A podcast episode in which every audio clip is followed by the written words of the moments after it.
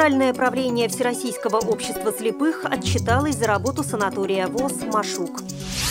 В Алтайской краевой специальной библиотеке для незрячих и слабовидящих прошел ежегодный брайлевский турнир.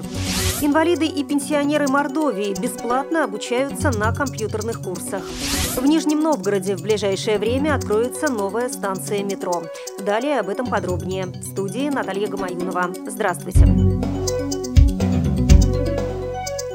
По официальным данным и отчетным документам санатории «Машук» в период май-сентябрь 2012 года лечение получили 1157 инвалидов по зрению из 30 субъектов Российской Федерации, в том числе из Челябинской области 90 человек, из Пермской области 54 человека, из Москвы и Московской области 608 человек. Инвалиды по зрению и лица, сопровождающие инвалидов первой группы, при приобретении путевки за наличный расчет получали скидку в размере 10%. В книге отзывов санатория «Машук» появилось более 100 благодарностей в адрес руководителя санатория, врачей, медицинского и обслуживающего персонала, что является показателем качества работы. В настоящее время санаторий активно развивается, модернизируется лечебная база, полностью реконструировано и оснащено отделение гидропатии. Работает плавательный бассейн. Проведена замена теплового снабжения, построена и запущена газовая котельная. Также благоустраивается территория и совершенствуется дизайн интерьеров. Важно, что весь медицинский персонал прошел квалификационное обучение и получил специализацию. Лицензионной комиссией санаторию присвоена высшая категория медицинской деятельности.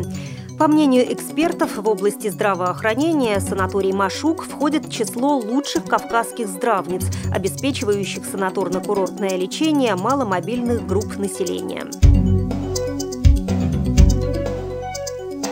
В Алтайской краевой специальной библиотеке для незрячих и слабовидящих прошел ежегодный брайлевский турнир. Целью этого мероприятия стало привлечение властей города Барнаула и Алтайского края к проблемам слепых и слабовидящих. Сейчас в фонде библиотеки есть брайлевские и аудиокниги, компакт-диски и флешки.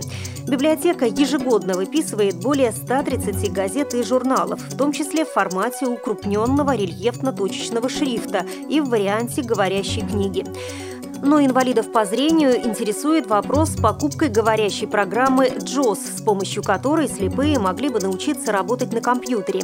Эту просьбу они и адресуют губернатору Алтайского края Александру Карлину.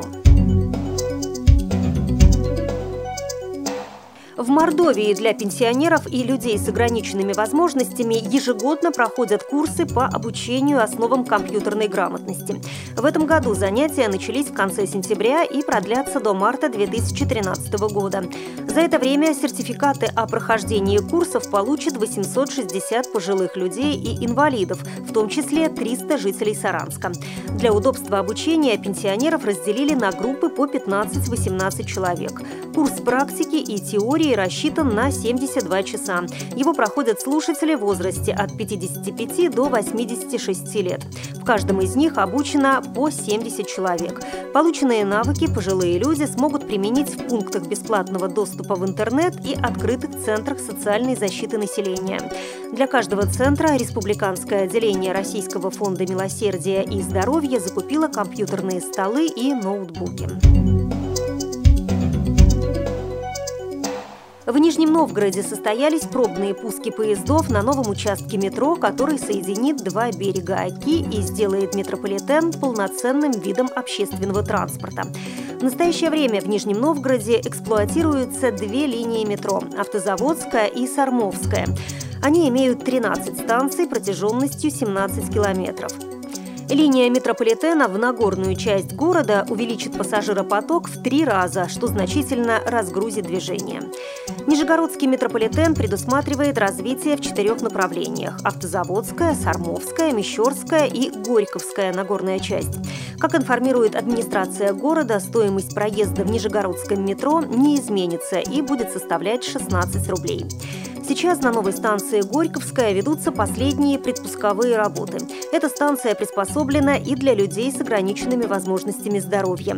Глава администрации Нижнего Новгорода Олег Кондрашов осмотрел образец гусеничного мобильного лестничного подъемника.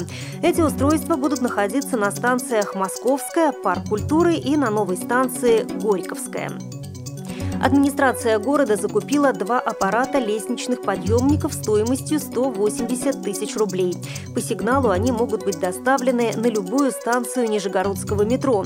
Мобильный подъемник предоставляется бесплатно. Он рассчитан на вес 130 килограммов и вводится в эксплуатацию в течение 3-5 минут, рассказали в службе движения Нижегородского метрополитена. Станцию метро Горьковская планируется ввести в эксплуатацию 4 ноября этого года. Вы слушали информационный выпуск.